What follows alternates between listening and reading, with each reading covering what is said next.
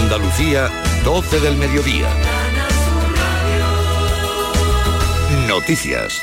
Acabamos de saber que varios agentes de las unidades antidisturbios de la Jefatura Superior de la Policía Nacional de Ceuta han tenido que ser ingresados esta noche en el Hospital Universitario de la Ciudad Autónoma tras ser alcanzados por las pedradas con las que fueron recibidos alrededor de las 9 de la noche de anoche viernes en el zoco de la barriada del Príncipe Alfonso, donde tenían programada una entrada en una vivienda junto a efectivos de la UDICO. Al parecer, las lesiones de estos agentes no revisten gravedad. La Junta Local de Seguridad de Algeciras se va a reunir el próximo lunes para analizar la situación y tomar medidas tras la segunda muerte violenta ocurrida esta semana en la ciudad. Un joven de 26 años se encontraba en su vehículo cuando una persona se le aproximó y le descerrajó varios tiros. Un suceso que se suma a la muerte el lunes también en Algeciras de un joven de 19 años apuñalado cuando mediaba en una pelea por, un menor de, de 16 años que fue detenido horas después. El alcalde de Algeciras, José Ignacio Landaluce, reconoce su preocupación. Estamos muy preocupados con los acontecimientos que hemos vivido recientemente. Yo quiero más medios, más guardias civiles, más policías, más medios materiales y además la Guardia Civil busca a un individuo que en la madrugada del martes disparó contra el vigilante de un club en Palmones. El hombre recibió un impacto de bala en la pierna. En el incidente también resultó herida una mujer. Además, la policía ha desmantelado una organización criminal polaco-danesa dedicada al tráfico de drogas desde España al resto de Europa, en una operación conjunta de la Policía Nacional y de la Agencia Tributaria. Han sido detenidas 16 personas en Alicante, Barcelona, Murcia y Málaga informa María Ibáñez. El grupo desarticulado contactó en España con una mujer en Marbella, conocida por sus vínculos con el tráfico internacional de cocaína. Con ella trataron de establecer una línea de envío de drogas por vía aérea desde Colombia hasta los Países Bajos. Hernán Puente, portavoz de la policía, nos habla de la organización. Eh, estaba conformada eh, por eh, personas de origen polaco que no dudaban en emplear la violencia a la hora de llevar a cabo sus, sus acciones ilícitas.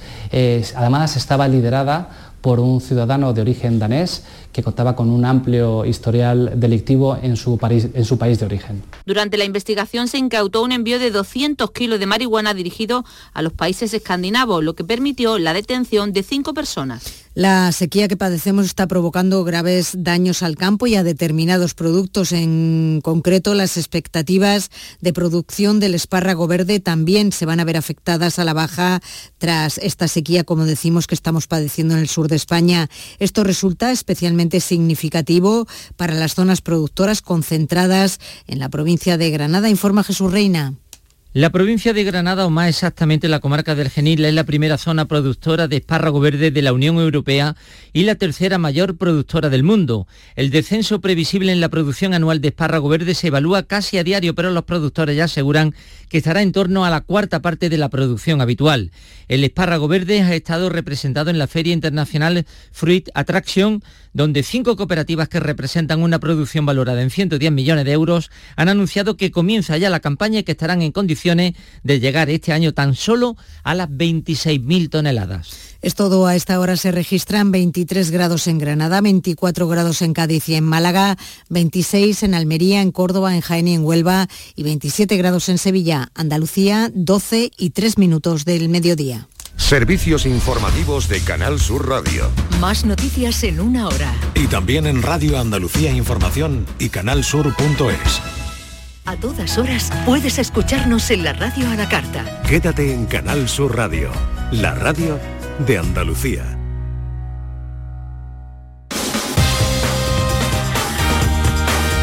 En Canal Sur Radio, gente de Andalucía, con Pepe La Rosa. Queridas amigas, queridos amigos, de nuevo, muy buenos días. Pasan cuatro minutos de las 12 y esto sigue siendo Canal Sur Radio. Como un tsunami siento el aire entre mis dedos. El cielo avisa de que algo pasará. La mente en blanco presenta todos mis sueños, esos que por fin puedo alcanzar. Se pone el sol dejando un paisaje inmenso, con el color de la esperanza y del amor. Como una estrella deja huella mientras muere, eso es lo que tengo que aprender. En mi mar Hola, ¿qué tal? ¿Cómo están? ¿Cómo llevan esta mañana de sábado? 8 de octubre de 2022. Ojalá en la compañía de sus amigos de la radio lo esté pasando bien la gente de Andalucía.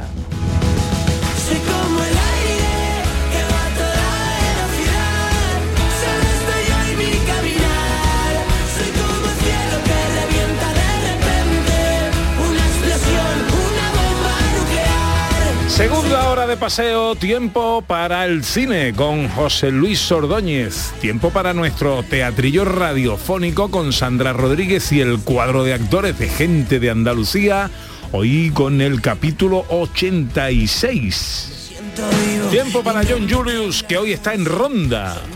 ¿Te ha gustado Ronda, no? Eh, John Eh, la he Julius. escuchado que la semana pasada fue para hacer localización, para ser enterado hoy en la boda. Hoy hoy es la boda de sus amigos Ah. americanos, entonces él fue para ser el enterado. Bien, bien, bien, bien, bien, bien, bien, bien. Hola José Luis, buenos días. Muy buenos días. ¿Cómo está, director? Pues muy bien, muy bien. Aquí con ganas de hablar de cine. Eh, y- ¿Qué había yo que tenía que mm, contarte de cine? Ten- Tenía yo una duda por ahí. eh, sí, sí. Noticia, película. Una noticia, película que compartí el otro día para que no se me Ah, olvidara. Yo creo que se refiere usted a quizá al Goya de Honor 2023 a Carlos Saura. Al excelentísimo señor don Carlos Saura, pues sí, posiblemente. Pues es que, ojo, los Goya son en Sevilla, en febrero. Mm. Carlos Saura vendrá a recibir el Goya de Honor. Ah. Yo propondría que desde la Que- producción lo trajéramos a Carlos Saura al Que- estudio. que venga, porque- que venga. Porque ya que lo entrevistamos hace unos añitos por ¿Verdad? Jaén, creo que fue, ¿no? Eh, en Cazorla. En Cazorla, perdón. En Cazorla. Pues Festival de cine inédito. Qué eh, bonito estaría Jaén. entrevistarlo antes de recibir el Goya de Honor. y, y también eh, eh, otra cosa que quería preguntarle era por el, el acuerdo al que han llegado eh, la, la película esta que se Ah, se paró sí, sí, por sí, el sí. rodaje por el, el accidente que acabó con la vida Ah, de la sí, actriz sí, sí, sí, sí, eh, sí. y que finalmente han llegado a un acuerdo para seguir rodándola Pues sí, han llegado a un acuerdo y hombre, es que es todo muy triste, ¿no? Porque mm, recordemos que era la película que rodaba Alec Baldwin, que era un western, y ensayando pues se dispara con munición real un arma y mata a la directora de fotografía, ¿no? Y nada, pues sí, han llegado a un acuerdo, de manera que ahora, por lo visto, el, el viudo pues aparecerá en- como productor ejecutivo en la película y a partir de enero pues se reanuda el rodaje. Es una película que recordemos se quedó, no sé si a la mitad, si llegó a la mitad de rodaje en su momento. bueno ya veo que lo tenía usted en su guion también para hablarlo hola Sandra Rodríguez Hola, ¿qué tal? ¿Cómo estáis? muy bien, muy bien. Hoy por dónde va nuestro eh, teatrillo. Bueno, pues continuamos parte segunda. Recordad que la semana pasada salimos de, de San Juan de Ulúa con parte del tesoro de, de la autoconquista de Tecnotitlán que había efectuado Hernán Cortés, que iba rumbo a España para dársela a Carlos I, quinto de Alemania, el rey emperador. ¿Qué pasa? Que hemos visto que había como seis barcos esperándolos, quizá para nada bueno, ¿no? ¿Qué pasará con ese tesoro? Continuamos hoy con, este, con esta historia real. Bueno, pues eh, hay que oír a los oyentes.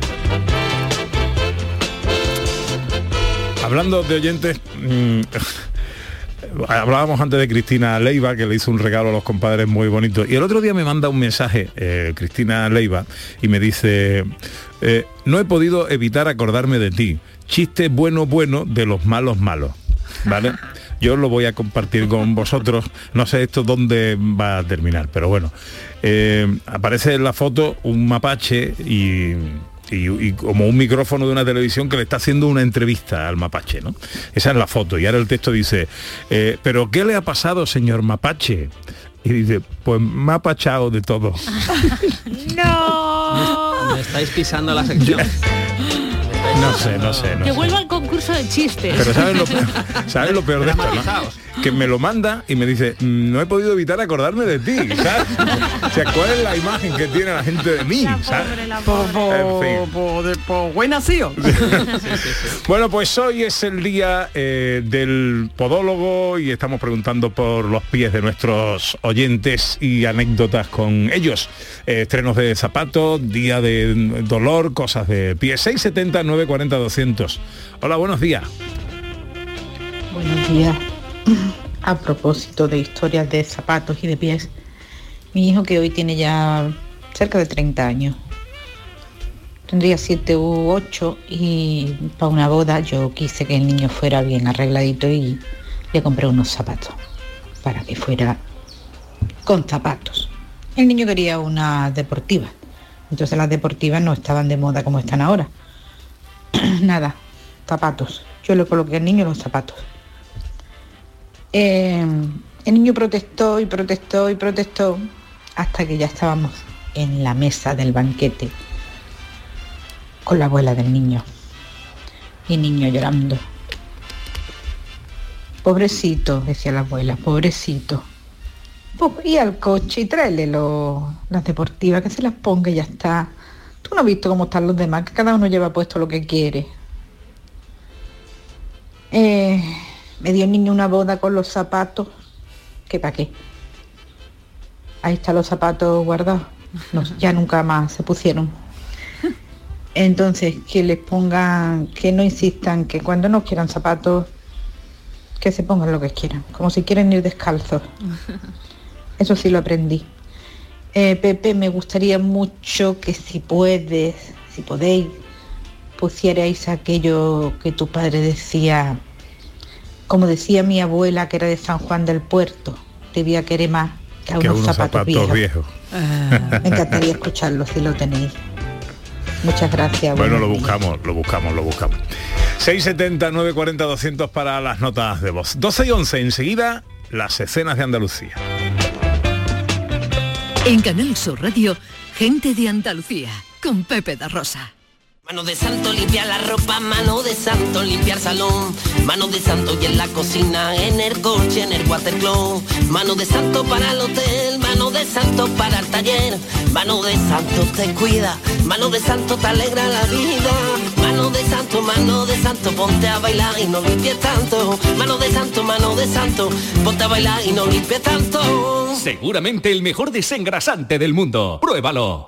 La mañana de Andalucía con Jesús Vigorra es tu referencia informativa de las mañanas de Canal Sur Radio. Desde bien temprano, desde las 6 de la mañana, te cuento toda la información de cada día, las cosas que te interesan y que te afectan. Analizamos la actualidad en la tertulia, te ayudamos con tus problemas y buscamos el humor y el entretenimiento que te gusta. Ya ves, lo mejor para nuestra gente. La mañana de Andalucía con Jesús Vigorra. De lunes a viernes desde las 6 de la mañana. Más Andalucía, más Canal Sur Radio. En Canal Sur Radio, gente de Andalucía, con Pepe da Rosa.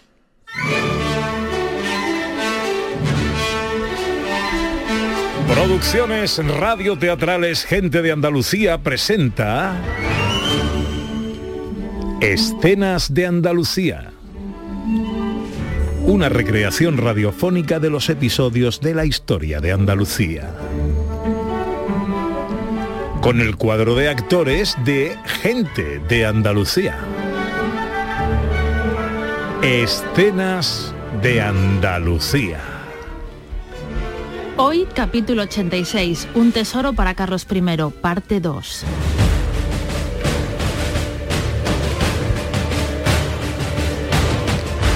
1522. Tras partir de San Juan de Ulúa, actual México, rumbo a España, los barcos cargados con el quinto real destinado al rey Carlos I, que portan parte del tesoro incautado tras la conquista de Tenochtitlán, navegan tranquilamente, hasta que, en el barco comandado por Alonso de Ávila, sucede algo.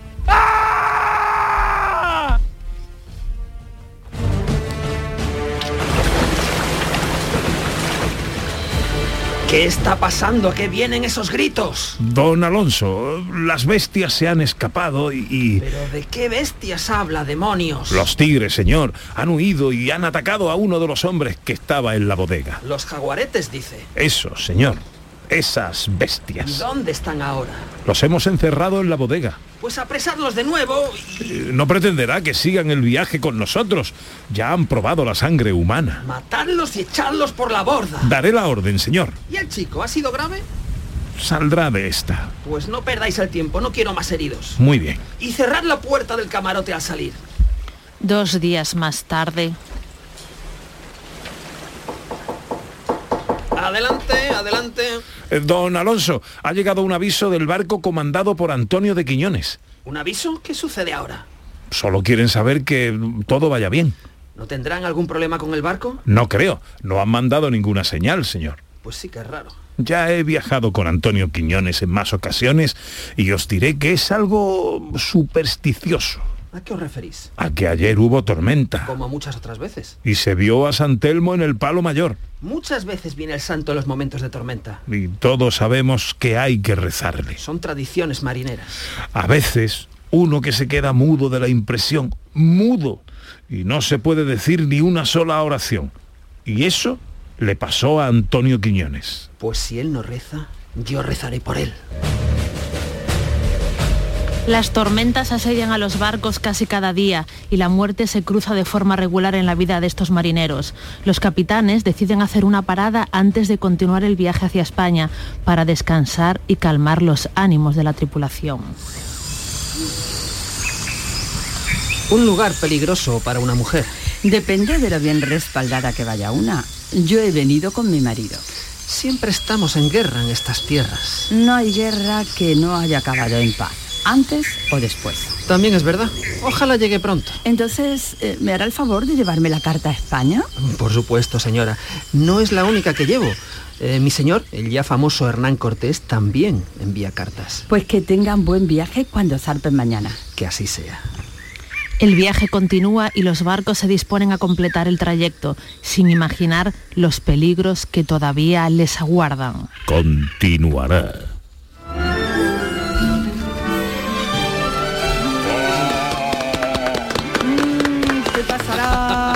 Ay, Peligros, pobre peligros. flota, pobre flota.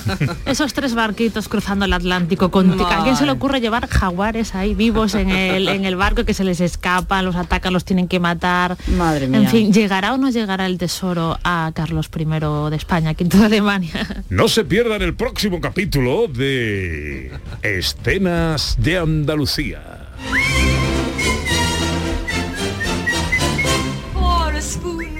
Sugar go down. The medicine go down. Medicine Bueno, antes de irnos al cine, eh, María Chamorro ha localizado lo que nos pedía la oyente, esa frase con la que terminaba el monólogo. El mono, uh, pero el monólogo entero es muy largo. Eh, eh, a, ver, mi- mira a ver al final. El- al, al final del monólogo es cuando dice la frase esa. ¿vale? A ver si lo localizamos por ahí y lo ponemos. Bueno, noticias, actualidad del mundo del cine. Además de lo que, que ya hemos contado de Alex Baldwin, ese acuerdo con la familia de, de la directora de fotografía, a la que mató por accidente, tenemos el regreso de uno de los grandes a la dirección. Bueno, esto es una cosa única porque además regresa por la puerta grande y regresa poniendo 100 millones de dólares de su bolsillo.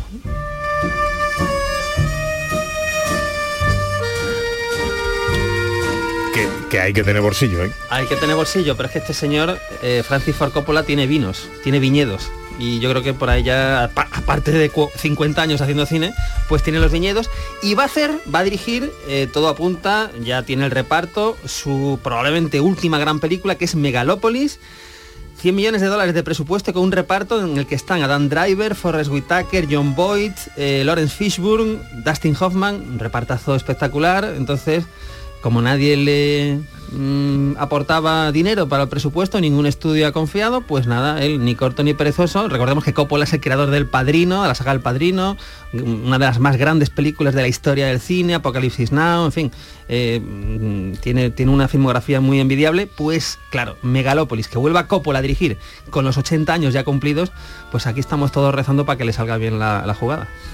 El productor y los realizadores de esta película no han querido presentarla sin hacer antes una advertencia. Se trata de la historia del doctor Frankenstein, un hombre de ciencia que intentó crear un ser vivo sin pensar que eso solo puede hacerlo Dios. Esto es un momento del espíritu de la colmena, uno de los clásicos de la historia del cine español de principios de los 70, dirigida por Víctor Erice, que es un señor que solo ha hecho tres películas en 50 años, El espíritu de la colmena, El sur y El sol de membrillo. La noticia es que va a volver a rodar Víctor. Erice eh, y, y, ojo, va a rodar, a que no sabéis dónde.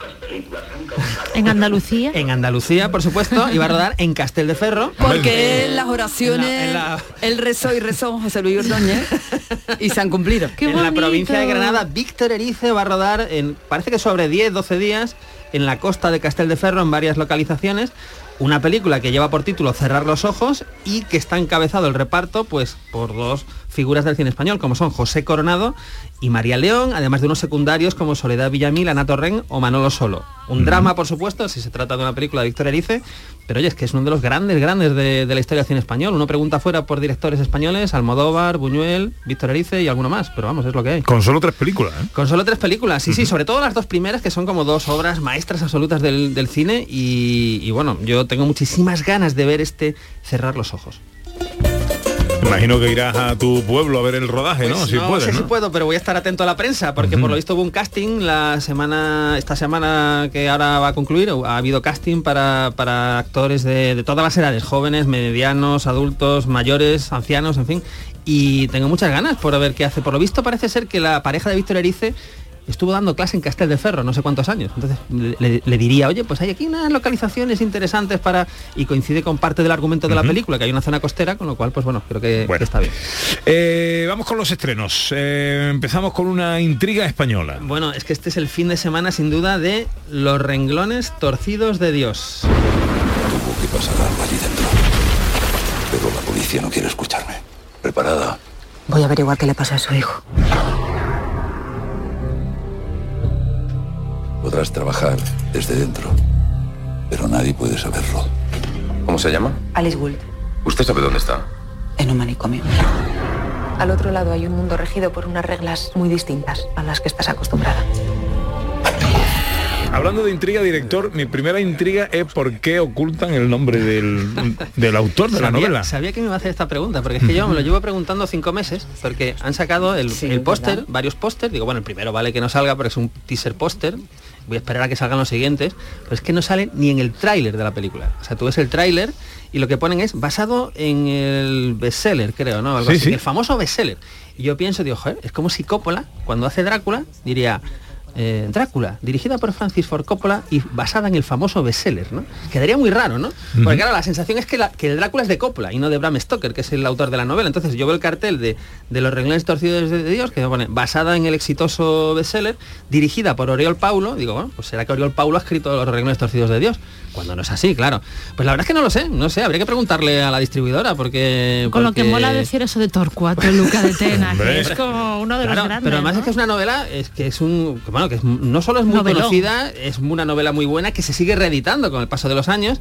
Y es que la novela está muy bien. La novela es un, bueno, supongo que la Sí, conoce sí. mucha Sí, gente, sí, es claro. un psiquiátrico, hay un, hay un crimen, o sea, hay un- aparece un, un- un muerto y entonces hay una investigadora que es la protagonista que decide entrar en el psiquiátrico, pero fingiendo ser una, una, una- una paciente, ¿no? Una, una enferma. Claro, es un, es un novelón que está muy bien y que, que es una pena que no sé, no sé por qué se escamotea. A lo mejor es que es muy largo, Torcuato Luca de Tena. No, pero, sé, pero eh, no sé. un poco extraño. fin. Es que llama mucho la atención, porque digo, bueno, en los teasers vale que no Sí, salga, pero, pero en el último cartel o en el tráiler. por Yo pensé, porque había buscado también, pensé que, digo, bueno, no lo habré visto yo.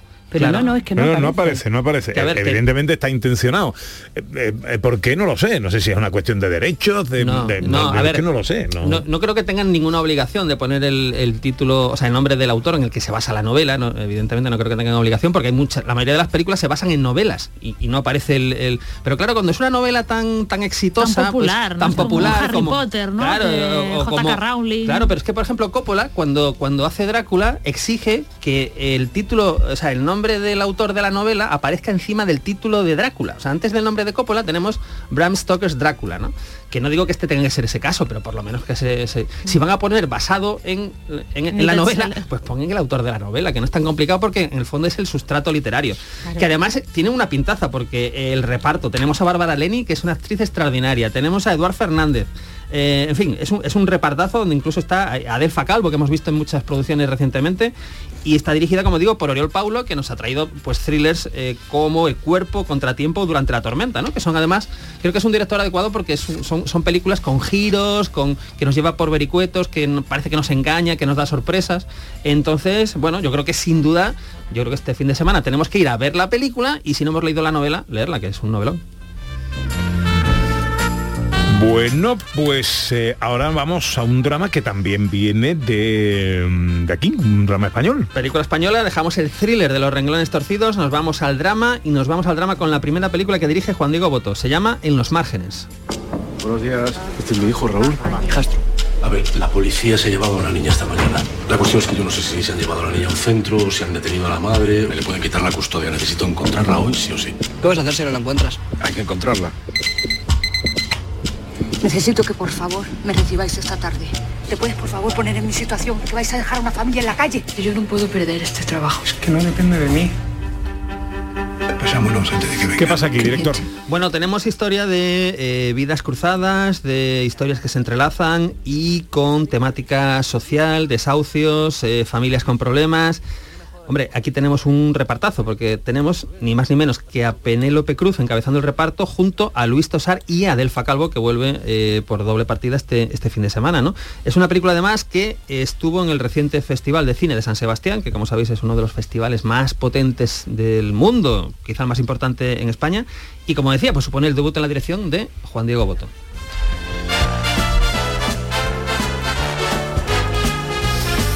Vamos con más estrenos. Ahora uno americano, thriller. Vámonos con un thriller. Un thriller además que es, es, eh, no es recomendado para gente que tenga vértigo. Eh, la Oh. película...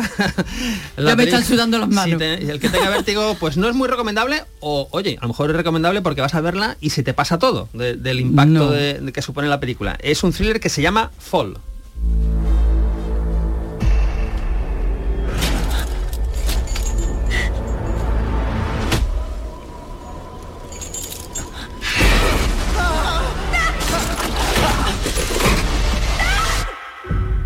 Este sonido hay que añadir que estamos en una montaña muy muy Vale, alta, por el alta. nombre, por el nombre de la película no acaba muy bien lo del vértigo, o sea que no, no, Bel. Para que, claro, fall, que es caerse, ¿no? O caer, ¿verdad? En inglés.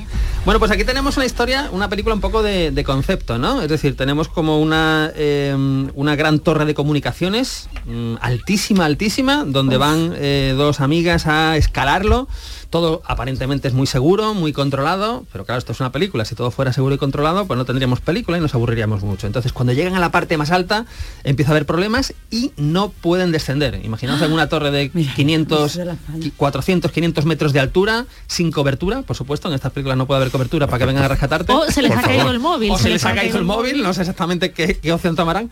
Pero, pero bueno, eh, creo que es una de estas películas de concepto que plantean una, una idea interesante, dos personas que no pueden descender, por supuesto, es una torre que está en un lugar absolutamente solitario, sin que nadie pueda venir a ayudarlas y a ver, a ver qué pasa, ¿no? O sea que para los amantes de las emociones fuertes este fin de semana, fall. Me gusta, me gusta. Bueno, eh, enseguida volvemos con los estrenos, pero tenemos que darnos un paseíto a esta hora por la feria de Fuengirola. Que mira qué bonita se despierta, la Lucía por la puerta, feria que arrancaba con el pregón de nuestro querido amigo Fran Terren, que seguro que fue un pregón precioso, Ana Carvajal. Hombre, talento no le falta para eso y para más. Seguro que fue precioso y emocionó a todo el mundo. Y bueno, ayer fue el día grande con la procesión de la Virgen del Rosario, que en su honor se hace esta feria. Y bueno, a seguir disfrutando eh, eh, todo, durante todo el fin de semana porque el programa es intenso. Ana María Mula eh, Redruello es la alcaldesa de Fuengirola y nos atiende amablemente a esta hora. Hola, alcaldesa, muy buenos días. Hola, ¿qué hay? Buenos días. ¿Qué tal? ¿Cómo estamos? Bueno, pues ya os podéis imaginar, ¿no? En feriada, comenzando la feria con muchísima fuerza, con muchísimo público. La verdad es que ayer estaba el recinto ferial que no cabía ni un alfiler. Eso es señal de que la gente tenía muchísimas ganas de volver a la normalidad después de dos años sin tener feria. Bueno, de momento mm, se le nota a usted un buen tono de voz. No se la ve afectada, ¿no? No, no, de momento no muy afectada, de momento no muy afectada. Bueno, ¿hasta cuándo dura la feria de Fuengirola? Bueno, pues dura hasta el próximo día 12 de octubre, que es el último día, y bueno, andamos, todavía quedan muchos días por delante, estamos a 8, o sea que nos quedan cuatro o cinco días de feria a tope, que bueno, hay muchísimo ambiente. Cuéntenos, alcaldesa, ¿cómo es la feria de eh, Fuengirola? Bueno, eh, yo siempre digo lo mismo, Fujirola es la mejor ciudad del mundo para mí, o sea que ya os podéis imaginar mi concepto de, de la ciudad y de nuestra feria, pero nuestra feria es diferente, ¿no? Una feria que tiene un recinto estable, un recinto con 30 casetas abiertas para todo el público, que no hay ningún tipo de limitación en cuanto al acceso, que puede variar el ambiente al que quieras ir en función de la caseta que elija, una feria que comienza a mediodía a partir de la una y media de la tarde, las dos y acaba a las cinco y media de la mañana, con lo cual pues hay horas más que suficientes para poder disfrutar de la feria, que está en el pleno centro de la ciudad, que puedes ir andando desde cualquier punto de la ciudad y cosa que potenciamos además para evitar el uso de, de los vehículos, sino utilizar el transporte público o ir caminando, porque en Fuengirola no hay distancias, ¿no? Y después pues intentamos que haya actividades musicales para todos los públicos, ¿no? En el Palacio de la Paz, que preside este recinto ferial, pues hay ce- actividades musicales cada noche para los distintos públicos, también para los niños. Vamos a contar algunas de ellas, alcaldesa, porque como hemos dicho, tienen un programa intenso y actuaciones, bueno, como mañana, por ejemplo, Pepe, alguien, mañana no, perdón, hoy, por la noche, alguien tan querido para nosotros como Manuel Lombo. Efectivamente, hoy, hoy esta noche actuará Manuel Lombo en el Palacio de la Paz y esperemos que sea muy concurrido, porque la verdad que cada vez que Manuel ha venido a Fungirola ha sido un éxito rotundo, incluso pregonó nuestra fiesta hace algunos años, con lo cual, bueno, pues yo creo que va a ser muy bien acogido en la ciudad esta noche. Voy a perder la cabeza por tu amor. Si te quiero y quiero. Feria de Fungirola. Hasta el próximo día 12, ocasión para darse un paseo por una ciudad bien bonita, besando al mar Mediterráneo, Costa del Sol eh, y además de feria. O sea que me- no hay excusa para no ir. Alcaldesa, muchas gracias por atendernos, que además eh, igual, bueno, son las doce y media. ¿Es muy temprano? No. Siendo sábado. No, temprano, temprano no es, ya hay que ir preparando el cuerpo para volver a la feria de Eso un ratito. eso es. Pues nada, a disfrutarlo. Ana María Mula, alcaldesa de Muchísimas gracias. muchas gracias por atendernos, amiga. Adiós. adiós. la cabeza por tu amor. Como no Repasando la cartelera cinematográfica del fin de semana con nuestro director José Luis Ordóñez. Nos queda un estreno del que hablar. Pues nos queda un estreno, es una comedia española eh, que además hace algo que siempre funciona muy bien en comedia, ahora hablaremos de ello. La película se llama El Vasco. Amizitera. ¿Te acordás del vasco que te dije que iba a venir? Sí. Era hoy. Mira, está tan contenta de verte. Te viniste hasta la otra punta del mundo, pero te vas a sentir como en casa. Miquel Amezaga.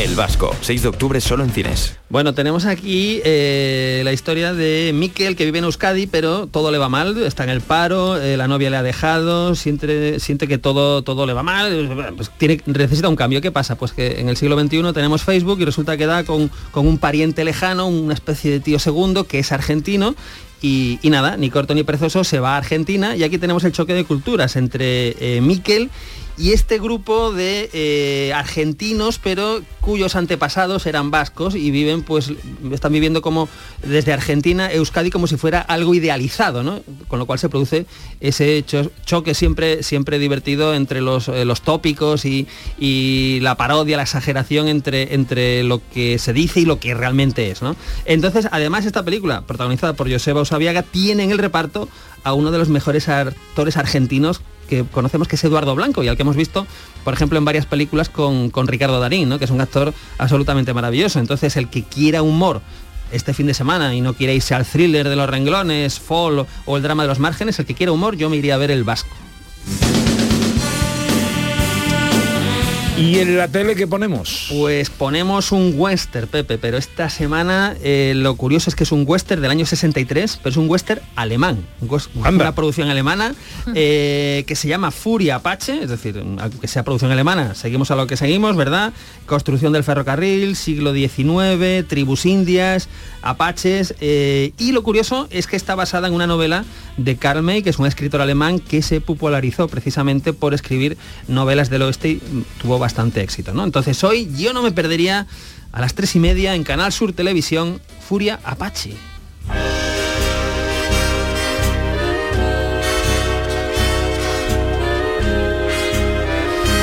Julio Vera manda, oye, hablamos de pies, ¿no? En el, en el programa. Dice, pues si es día de pies hay que hablar de Tarantino y su obsesión. Hombre, no, no, eso se comprueba en cualquier película de Tarantino. Eh, la última, por ejemplo, Érase una vez en Hollywood. Eh, hay una escena maravillosa que Brad Pitt va en coche, recoge a una hippie, ¿verdad? Y lo primero que hace la hippie es apoyar los pies desnudos contra el- los cristales del, del coche, ¿no? Así que bueno, bueno, un fetichismo como cualquier otro. Él manda una foto de Carl Russell Ah, eso es Death Proof, ¿no? Sí, sí. en el mismo japo que comíamos junto a Central Park en el viaje de novios. Y está Carl Russell mirando unos pies muy bonitos de una mujer. Bueno, muy bonito. Es que no hay pies bonitos. que esto Sí, que- hay pies bonitos. No hay pies bonitos. Hay pies bonitos. Creo que Tar- Tarantino no diría lo mismo, ¿eh? Dice María Chamorro que sus pies son preciosos. Pues no lo sé, pero pues, si A ella lo dice, lo serán. Tráetelos para que los veamos. A ver los oyentes que nos cuentan 670 940 200. Hola, buenos días. Bueno, la semana pasada saludábamos al flamante pregonero de la Semana Santa. ¿Esto qué es lo que es? Buenos días a todo lo del canal. Que estaba escuchando la radio. En especial. Pues yo conté mi anécdota, que me fui a una fiesta de Nochevieja a la discoteca yo, que estaba en el Rincón de la Victoria, los que seáis de Málaga lo conoceríais, y en mi vecino. Y llevaba un pantaloncito corto dorado muy mono y unos taconazos, pero hacía tanto, tanto, tanto frío que a la altura del palo me paré en un semáforo y perdí un zapato. Y cuando ¡Oh! llegué al rincón de la victoria llevaba un tacón y el otro me lo había dejado en el semáforo cuando me paré. Iba Ah. tan helada que no noté ni que iba sin zapato. Madre mía. frío. Oh, los pies. Pobrecita, Madre mía. pobrecita. Bueno, te, te- te cuento otra anécdota. Tengo muchas de zapatos. Sí, te cuento una, pues mira, estaba yo en Madrid y nos habían invitado a una fiesta muy cookie y entonces pues me habían dejado a mí unos zapatos de tacón preciosos, muy requete bonito, pero no me ha pisado la fiesta, pues se me cayó un tacón. Es que siempre mi historia es de despegue de zapatos y de pérdida. Los tacones perversos. Total, que se lo, se lo dimos al camarero a ver si en la cocina tenían algún pegamento de eso fuerte o algo así, pues para acabar, porque si no. Y yo me quedé detrás de una columnita allí metida para que no se me viera mucho, que estaba... Y que- intentando disimular lo que me había pasado y al camarero no se le ocurrió otra cosa cuando pegó el zapato que traerlo en una bandeja por medio de todo el mundo el zapato de la señora qué bueno, qué cachondo. madre mía bueno en fin Oye, tenemos cosas. que mandar un saludo a un chillío. Hay que mandarle un chillío al pente, ¿no? Ay, bueno, el chillío, él nos ha mandado un chillío a nosotros, nosotros le mandamos un besito, que no- nosotros no somos de chillío, él sí es de chillío y es una manera cariñosa que tiene él de reconocer y de darnos un, un abrazo y de darnos las gracias, dice, por, por el programa y... Que además ha porque- tenido el detalle de mandar una carta escrita, ¿eh? Sí, Género a mano. epistolar, ¿eh? A Sí, mano. sí, sí, Sí, a sí. mano. Y una chapita con el chillío Qué aquí súper chula, súper chula. Ujú, Así bueno. que muchas gracias, Pente. Muchas gracias, Pente. Primero, eres un grande. Bueno, hemos rescatado la, foto- la, la frase de mi padre con la que termina el monólogo de los zapatitos que pedía un oyente. A ver. Me acordé de una frase que decía mi abuela la pobrecita que era de San Juan del Puerto. Hijo, te quiero más que a unos zapatos viejos. Venga, pues unos consejos y enseguida llega John Julius. En Canal Sur Radio, gente de Andalucía con Pepe da Rosa. Sevilla. Canal Sur Radio. ¿Quieres un scooter de gran cilindrada pero no tienes el carnet de moto grande? Pues estás de suerte. En Automoto Navarro Hermanos podrás encontrar el nuevo Peugeot Metropolis 400 con un diseño deportivo y conducción homologada con el carnet de coche. Ven e infórmate de nuestras condiciones de financiación. Automoto Navarro Hermanos, concesionario oficial Peugeot Motorcycles y su red de agentes. Rafael vuelve a Sevilla con su gira triunfal. 24, 25, 26 y 27 de noviembre en Fibes. Compra tus entradas en rafaelnet.com y fibestickets.es. Rafael en concierto. Atención Sevilla. Debido al gran éxito de público, la exposición Bodies se prorroga hasta el 30 de octubre. Cuerpos humanos reales. Bodies. Extraordinario, alucinante, educativa. Instalada en el centro comercial Plaza de Armas hasta el 30 de octubre. Venta de entradas en taquilla, exposición y en bodies.es. Si vibras con un gol en el Sánchez Pizjuán o con las celebraciones en la Puerta de Jerez, tu corazón es sevillista y tu lugar, Dazón. Disfruta del partido de este fin de semana del Sevilla Fútbol Club, donde y cuando quieras desde 19,99 euros al mes. Sevillistas, bienvenidos. Suscríbete en dazón.com. El campo andaluz necesitaba un paso adelante. Por ello, hemos sembrado millones de datos, regados con inteligencia artificial para hacer posible... Siembra, la nueva plataforma colectiva por inteligencia artificial de asistencia a la planificación de cultivos para su comercialización. Toda la información para acertar y cultivar la solución más rentable. Junta de Andalucía. ¿Cuál ha sido el mejor 9 de la historia del fútbol? Em, Ronaldo, eh, no, eh, no, Van Basten, mm, Hugo Sánchez, mm, Zarra. Y Salva Ballesta, Diego Tristán y Dani, que ahora están en Canal Sur Radio. Y este sábado en Canal Sur Radio tenemos nueve horas de radio. Juegan Almería Rayo, Ponferradina Granada y Sevilla Athletic Club de Bilbao. Y te lo contamos en la gran jugada de Canal Sur Radio desde las 2 menos cuarto con Jesús Márquez. Más Andalucía, más Canal Sur Radio. Sencilla, Sencilla, rápida, rápida, fácil de manejar. fácil de Así manejar. es la nueva app de Canal Sur Radio. Con todos los programas y audios destacados, los podcasts, emisiones en directo. Para que sigas conectado a nuestra programación y a los espacios que más te gustan y sigue. Cuando quieras, donde quieras. Descárgate ya nuestra app. Todo Canal Sur Radio, Radio Andalucía Información, Canal Fiesta, flamencoradio.com y Canal Sur Radio Música para ti. Cuando quieras, donde quieras. Más Andalucía, más Canal Sur Radio. En Canal Sur Radio, gente de Andalucía con Pepe da Rosa.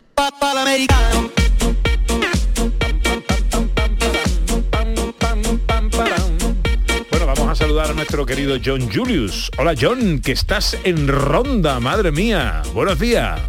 Buenos días, aquí estoy, el enviado especial en Ronda, el guidi enviado especial en Ronda. Eh, bueno, escúchame, te ha gustado Ronda, ¿no? Pues muchísimo. Ahora mismo estoy alojado en un hotel que está a 100 metros del, del Puente Nuevo. Del Puente Nuevo, Pepe, porque eso me llama mucho la atención porque es el Puente Nuevo, pero fue construido entre 1751 y 1793. Eso no es nuevo para mí. Es que es americano, allí no tienen antigüedades casi. es el puente es el puente viejo para mí y, y mira esta es que me dicen o mi mi suegro me dijo que no se llama el puente nuevo se llama el puente coño porque la gente cruza y dice coño Ah, pero no, el balcón del coño, se le dice. Se le- que- porque la gente, claro, al tajo de ronda va, va por el pue- se asoma una de las rejas ahí y, y es la expresión. Entonces es popularmente conocido como el balcón del eso. eso pues los guiris dicen otra cosa pero mira me llama mucho la atención mira aquí en ronda siendo guiri no doy el cante tanto Mira, doy el cante, doy el cante porque hablo medianamente bien el español, ¿vale? ¿Cómo, cómo? yo- porque hablo, exacto. No, la gente me escucha hablar en los restaurantes y, y empiezan a sonreírse. Mira este guiri que tiene acento andaluz, intentando ala- alardear. Pero yo me pongo en el papel, claro, y pido con mucho, mucha autoridad mucha autoridad. Aquí estoy pidiendo para mis amigos aquí. Mira, es una historia muy bonita porque un amigo mío de Vancouver, en Canadá, eh, se casa con una americana o una, estadounidense con Connecticut. Pero la historia es interesante porque Bryn, mi amigo, estaba viviendo en Madrid hace pues cinco años porque ha escrito algunos artículos sobre José Tomás. Es un casi experto en, en eh, los toreros, eh, sobre todo en Estados Unidos también tiene mucha ficción eh, por Hemingway. Entonces un día estaba buscando pareja en Madrid y utilizando una de estas aplicaciones de buscar parejas. Pues conoció una española, ¿vale? Y decidieron que iban a conocerse en persona en el pueblo, la ci- la ciudad más, no sé qué es, un pueblo o, un- o una ciudad, tiene 35 mil habitantes, pero es impresionante. Entonces, esta mu- española dice que, mira, vamos a conocernos en persona en Ronda, que es un sitio muy romántico. Pues mi, mi amigo viene a Ronda desde Madrid y la muchacha no se presenta. Entonces, Entonces está pasando, paseando las calles, alucinando por lo que ve y se dice a sí mismo, porque era siempre un, un hombre que, mira, yo no me, me caso nunca, pero de repente se, se- le surgió la idea que si un día me caso, voy a hacerlo en ronda. Y le sorprendió el pensamiento, porque nunca pensaba que iba a casarse. Pues un día eh, se conoce este pues, americano en, en Nueva York, eh, que trabaja en el mundo financiero. Y, y ahora están en ronda, es un va- hoy se van a casar a las 5 de la tarde. Es un es una boda muy pequeña y, y han traído, pues, tú sabes, como siempre me confundo. Eh, ¿Es porro o porra? Porra, vamos a fumar. porra, porra, porra. ¿Lo que vais a fumar, ha dicho? No sé, no sé O a a tomar. refiere. Ah, porra, porra antequerana. Ok. Eh, Eso, lo, lo que son son cosas que hacen en Cuba, no sé. no, no, la- No me he enterado, no me he enterado. ¿Qué ha dicho? ¿Qué has dicho? Lo- creo que son porros, lo- lo- los, los cigarrillos grandes que tienen. ¡Puros! Puros, Puros. Puro, ah, vale, vale, muy bien. Los porros se- Uy, me estaba asustando, John Julio. Ay, ay, ay. En horario Hagáis cosas infantil. ilegales. Puros, puros. Pues, Mira, por eso me lío. Y por, es- por eso la gente se ríe de mí. Pero me da igual, me da igual. Sí, pero Yo tú eres, a- tú eres un guiri aventajado estos días ahí. Totalmente, totalmente. Yo li- li- estoy llevando a la gente a todos los sitios, todos los callejones muy estrechos de aquí y de repente hay un muro y hay, hay, pues, no sé, un limonero o hay cosas tan bonitas, no sé, alucina. No se creen que hay gente que vive así. O sea, y, y mira, otra cosa que nos llama mucho la atención es que hay muchos edificios en sitios tan bonitos, pero edificios abandonados. Es que, es- ¿Cómo puede ser que un edificio en este sitio, al lado del Tajo, con miradores del Tajo, con un balcón tan bonito, no hay nadie y son abandonados? Y que nos llama mucho la atención porque, no sé, el, el coste o quizás tiene que hacer tanto, tantas obras que no merece la pena comprarlo, pero es, es- parte del ambiente que al, lado de un edificio en, estado perfecto, tan encantador, hay otro, un edificio un poco cutre, pero también añade un poco al encanto del sitio. Claro. ¿Me, me- me entendéis? Sí. Sí, sí, te entendemos perfectamente. Hombre, a lo mejor están abandonados, pero no están en venta. Eh, claro, no se pueden comprar para, para restaurarlo porque tienen un propietario, ¿no? Sí, a lo mejor lío de herederos y cosas de estas Claro. que a veces También. pasa en Yo- las yo casas estas grandes. O están juntando dinerito para restaurarlo, a lo mejor. Que yo me quedo con la curiosidad de saber, porque ella es ella es de, de americana, él es de Vancouver, él, eh, ¿dónde, Eh, dónde, ella- ¿dónde van a vivir? Pues eso, su plan, su plan es después de casarse y después de ganar lo suficiente, van a jubilarse pronto o temprano y van a volver aquí. Ya tienen una casa, tienen una casa que quieren comprar y llevan seis, cinco años en venta. Y están, están esperando que los precios bajen un poquito, van a comprar la casa y después, creo que la, la, la mujer tiene dinerito. Eh, no, no. Entonces se van a venir aquí y van a criar sus hijos aquí. Mira, cuando vinimos la semana pasada con mi mujer para yo ojearlo y yo ser el, el, el enterado, ¿no? Y yo soy el enterado. Yo soy el enterado de este, este grupillo. Entonces, eh, no, sabemos, no sabemos mucho, no nos enteramos mucho, pero soy enterado, ¿vale?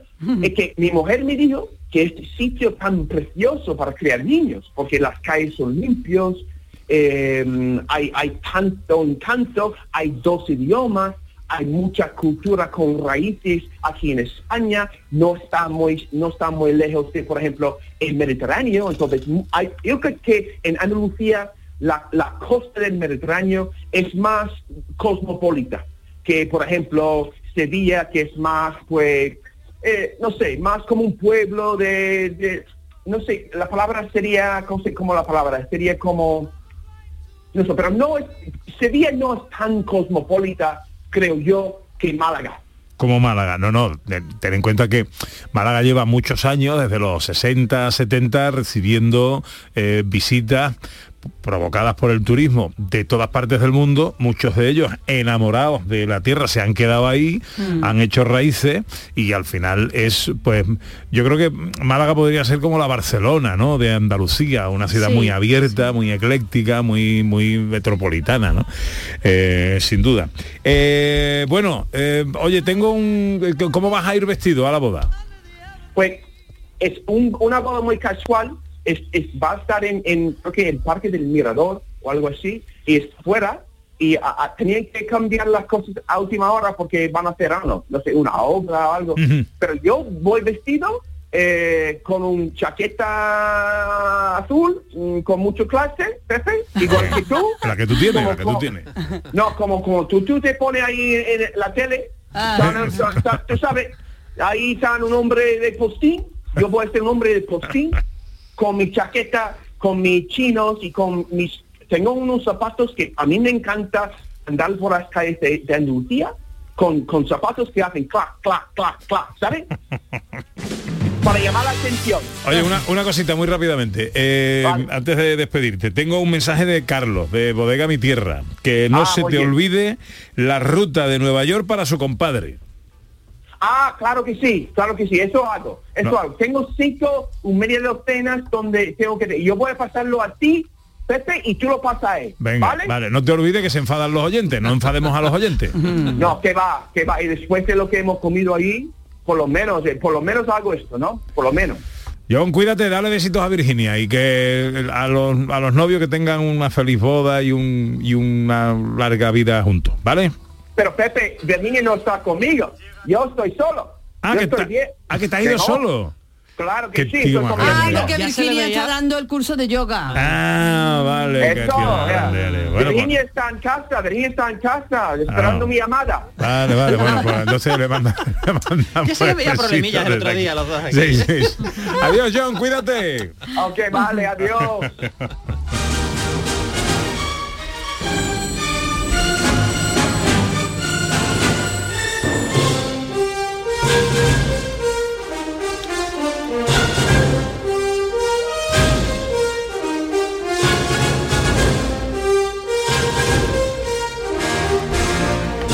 El cine a través de sus estrellas, eh, tercera, te- te- tercer capítulo, ¿no? Cuarto capítulo. A ver, hemos traído a James Dean, James Dean, hemos traído a Elizabeth Taylor, Elizabeth Taylor y empezamos a con Paul Newman. Paul Newman, claro. Cierto. ¿A quién tenemos hoy? Pues hoy tenemos otra estrella de estas, eh, bueno, pues enormes, eh, universales. Y la estrella de hoy suena así. Mr. I'd like you to believe something. I hated my life. Only I wasn't strong enough to get away from it. All I could do was dream of some big payoff that would let me quit the whole racket. Estamos escuchando, my chance to make estamos escuchando a la gran Ava Gardner. Le pega la voz. Ava Gardner, bueno, qué voz, ¿eh? una voz Le así pega, le pega, sugerente, totalmente. en blanco y negro podríamos decir casi, porque eh, bueno, pues es, es Qué maravillosa. mujer, qué mujer. Pues nació en el año 22, murió joven porque murió en el 90 con solo 67 años, pero deja detrás pues una carrera impresionante. Esto que estábamos escuchando era un momento de, de la película Forajidos de los 40, mitad de los 40, que está basada en un relato de Hemingway y que tenía eh, de protagonista junto a Ava teníamos a, a, a Bar Lancaster, ¿no? Y esto es ya digo del año mitad de los 40, creo que es el año 45, 46. Pero eh, hay que decir que justo eh, 10 años después, Ava Gardner sería nominada al Oscar por esta otra película. ¿Quién es usted? Mejor será que me diga primero quién es usted y qué diablos está haciendo aquí. Uy. Me llamo Kelly. Eloise Kelly, más conocida en las alegres ciudades de la tierra por osito de miel. Y lo que voy a hacer es ponerme mi bata. La que tiene usted, ¿quiere dármela? Bueno, esto es un momento de Mogambo, está Mogambo. duchándose a Ava Gardner desnuda tras una madera, ¿verdad? Y Clark Gable, que está enfrente, pues tiene esa bata que le pide ella, ahora le pide que se dé la vuelta. Bueno, pues Mogambo es otra de las grandes películas, no solamente estaba eh, Ava Gardner con Clark Gable, sino que también estaba Grace Kelly, ¿no? O sea, esta es una película de pasiones de John Ford, donde el bueno de Clark Gable se debate entre la fría Grace Kelly rubia y la pasional y volcánica morena que es Ava Gardner, ¿no? El problema que tenía, ¿eh? Para elegir, ¿eh? Y todo esto en mitad de la selva, ahí, con leones y con toda la historia, ¿no? O sea que, que bueno, eh, eso es una, es una película maravillosa y que fue nominada eh, eh, al Oscar. Que no lo ganó, ojo, Ava Gardner no ganó nunca el Oscar, pero sí ganó curiosamente, eh, la Concha de Plata en San Sebastián, esto sería una década después, en el 64, con La Noche de la Iguana, película de John Huston, con Richard Barton y Deborah Kerr, y basado en la obra de, de Tennessee Williams, ¿no? Hemos visto a, a, Gardner con Richard Barton, que acabo de decir, con Bar Lancaster y con Clark Gable, pero vamos a verlo con otra de las figuras icónicas de la historia del cine. Porque Ava Garner trabaja con Humphrey Bogart, ni más ni menos, sí, señor. en La Condesa Descalza, eh, pues esto es, vamos para atrás en el tiempo, en el 54, dirección de Mankiewicz, y aquí tenemos a una Ava Garner, en esta escena en concreto está haciendo un baile de lo más curioso, porque es, no voy a decir que es baile flamenco ni mucho menos, pero sí mueve los brazos de una manera que es podría un recordar. Gitano, un baile gitano, gitano, ¿no? Algo uh -huh. gitano, ¿no? Uh -huh. y, y bueno, hay que decir además, después hablaremos que tiene mucha relación con con España, ¿no? Y esto, eh, esta unión eh, de Bogart con Ava Gardner y con otras estrellas, ¿verdad? Pues es algo común en la carrera de, Ava Gardner y esto nos lleva a una película que a mí me encanta y que nunca eh, pasa, pasa su época. Es una película que le une a una estrella joven, esto a finales de los 50. Vamos a escuchar un momento del noticiero de la época de la promoción donde Ava Gardner está en una ciudad y la otra estrella está en otra ciudad. Rome, enthusiastic crowds hail Ava Gardner, and critics hail On the Beach as one of the most moving and touching pictures in years. Moscow, applause for Gregory Peck, who flies to Moscow bueno, for the premiere. Hemos escuchado, este es el nodo, el nodo americano de la época. Tenemos en Roma a Ava Gardner haciendo la promoción y en Moscú Gregory Peck, que es el, el otro actor de, de, esta película, ¿verdad? Que es eh, On the Beach en, en, inglés y en español se llamó La Hora Final, eh, de película del 59 de Stanley Kramer y que nos habla de las consecuencias de un posible holocausto nuclear, ¿no? Y, y bueno, eh, es otra película plagada de estrellas porque además estaba por ahí Fred Astaire, un Fred Astaire que ya era un actor dramático y que uh -huh. no bailaba y que estaba muy bien. Pero hay una película... Yo una es película que... de un desastre nuclear, Fred Astaire bailando, no, no, claro. un poco chocante. Ten cuenta que ¿no? estamos en el 59, que ya es un señor, hombre, sí que puede bailar, pero ya no es el Fred Astaire de los años 30, ¿no? Uh -huh. y, y, cosas así. Pero bueno, lo que decía es que eh, ahí hay algo que a mí me fascina y es cuando juntas a varias estrellas en una superproducción, es decir, Hollywood pone todo el músculo y tenemos una película de aventuras donde se ve todo lo caro que es hacer cine, ¿no? Y esto pasa, ya digo, en el año 63 con con 55 días en Pekín, wow. película de Nicolas Rey, tenemos a Ava Gardner y en, a, con Ava Gardner tenemos a David Niven y a Charlton Heston, pues en el apogeo de su carrera, eh, protagonista absoluto, en fin, una película de aventuras peliculón, deliciosa, peliculón, peliculón, música de Dimitri Tiomkin. Y no me quiero ir sin hablar de Ava Gardner y su relación con España, porque hay que decir que estuvo rodando en España eh, una película que era Pandora y el holandés errante, que estuvo en Tosa de Mar, que se rumorea que en esa época ella salía con Frank Sinatra y que tuvo algo más que un roce con Mario Cabré, que era uno uh -huh. de los eh, coprotagonistas, el protagonista era James Mason uh -huh. y, y, Ava Gardner, ¿no? El caso es que Ava Gardner estuvo viviendo en España pues unos más de una década, yendo, viniendo, ¿verdad? Eh, hay libros sobre ello, ¿no? Sobre, sobre su vida nocturna en España, sobre lo que le gustaban las costumbres españolas. Y, y, bueno, y también yo creo que es interesante nombrar algunos de los amores de, de Ava Gardner, que estuvo casada varias veces con Mickey Rooney, por ejemplo, ¿os acordáis de, del sí. actor Hombre. que era muy bajito, ¿no? Ella se solía burlar de la estatura de, de Mickey Rooney. Tremendo matrimonio. Su, supongo que por eso igual también se, se divorciaron. Tuvo una relación con Howard Hughes, con George Scott. Eh, su segundo matrimonio, matrimonio, fue con Artie, Artie Shaw, eh, que era un clarinetista de la época. Mario Cabré, que nombrábamos, Robert Mitchum, pero claro, yo creo que eh, el gran matrimonio de, de Ava Gardner fue con Frank Sinatra, uh -huh. que fue en el año 51, se divorciaron años después, pero siguieron teniendo relación Aquí hasta se la, la relacionó muerte de con Luis Miguel Dominguín, ¿no? Es posible, sí, sí, sí, claro, Sí, claro, sí. claro. Sí, sí. Y eh, rodó en Sevilla, que yo la vi. Sí, y, y yo la vi en la Casa Pilato con Omar Sharif, una serie. Ostras, qué maravilla. Pero eso fue televisión, claro, sí, sí, sí, sí, sí, sí. La recreaba. Paco León en su serie y es- recientemente. ¿Y es posible que haya fotos de Ava Gardner en la feria de Sí, abril? claro que Creo que sí. sí, ¿no? Sí, sí. Sí, sí. Oye, pues, pues hay que decir que, que Frank Sinatra quizá eh, fue su gran amor, pero como él, ella también podía cantar. know of love, que Frank Sinatra dijo que Ava Gardner era el animal más bello más bello del mundo, ¿no? Eh, y habría que añadir que sí, que efectivamente pu- puede ser el animal más bello del mundo y además ser una extraordinaria actriz, de esas actrices que se ponen delante de la cámara y ya te quedas embelesado. Se enamoró de España, ¿eh? se enamoró de España, de la fiesta, de la Que eso, alegría. que eso le sentó mal a Frank Sinatra. Eso le sentó, que Sí, tuvo que no. volar de Estados Unidos a, a- a España, ir a, Cosa de. Mar a poner orden entre Ava Gardner y Mario Cabré. Sí, sí. Con la voz de Ava Gardner llegamos a la una. Llega el tiempo de la información en Canal Sur Radio. Nice apartment. Big Jim likes